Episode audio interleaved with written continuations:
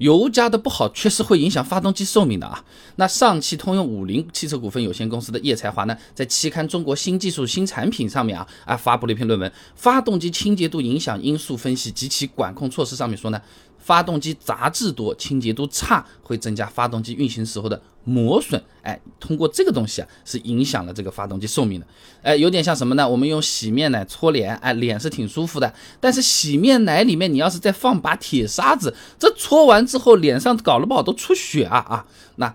这个论文里面也讲到，燃油杂质是发动机清洁度很重要的一个影响因素，也就是土话我们讲的这油干不干净啊。然而呢，我们之前的视频也讲过很多次了，这九十二和九十五主要区别在于辛烷值含量，九十五号汽油辛烷值更高一点，抗爆能力呢也更强。那至于汽油它本身干不干净的这个清洁度，哎，其实和标号是九二还是九五它没关系的。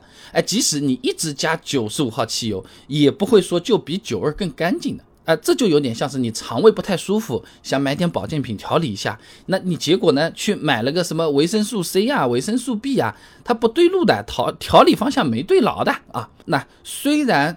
一直加九五，它没有办法让车子多活几年，或者叫做多开几年。哎，但是在开的那几年，让车子开得更爽，哎，还是有可能的啊。那西华大学交通汽车工程学院的左子农和中国汽车技术研究中心的麦华志等人呢，在西华大学学报上面发了篇论文，《不同辛烷值汽油对增压直喷发动机影响的研究》里面说啊，用一台一点六升自吸的车子呢进行了个测试，那发现啊，用高辛烷值汽油呢，可以在两千转左右的时候呢，提升百分之四点零七的扭矩，而而且呢，能够改善一定的燃油经济性啊。简单讲呢，就是车子市区通勤的时候啊，哎，我们感觉上它好像更有劲儿啊。扭矩呢提升了百分之四，哎，有些朋友还是能感觉得出来的啊。全部感觉出来是不现实，毕竟只有百分之四啊。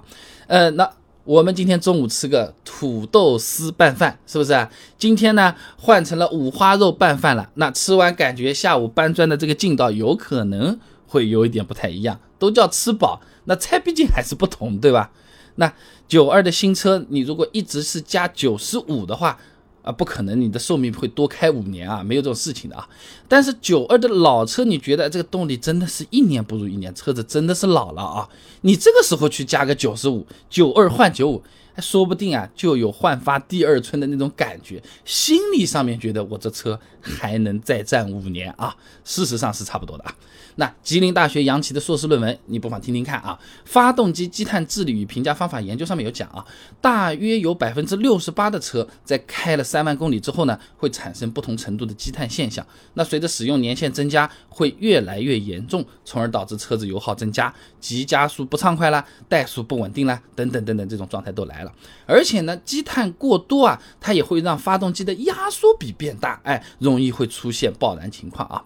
这怎么去理解这个事情啊？那你比如说一台一点六升的四缸发动机啊，你单个燃烧室的体积呢，它就是四百毫升。那当活塞运动达到最高点的时候，哎，这个燃烧室的体积呢就被压缩到了四四十毫升了。那这台发动机的压缩比呢就是四百比四十，就是我们传说中的十比一了，对吧？这个时候燃烧室里有个积碳了。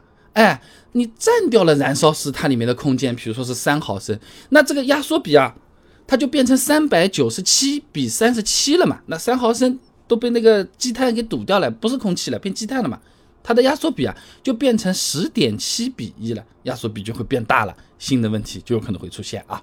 天津大学潘明章博士论文，听听看啊。一级亚对燃用不同燃料小型强化 SI 发动机性能及爆震的影响研究上面有讲啊。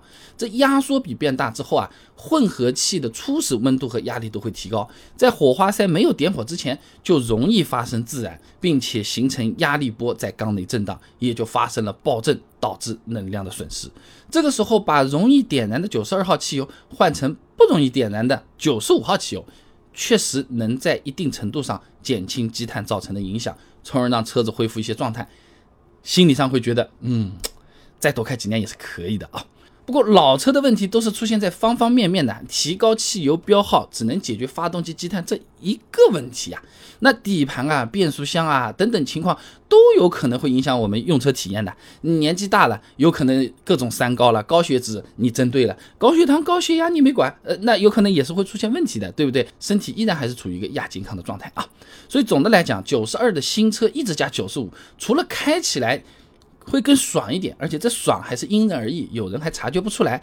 呃，那并不能实际上让九五的车子比九二的车子多开上五年啊，只是心理上的、体验上的。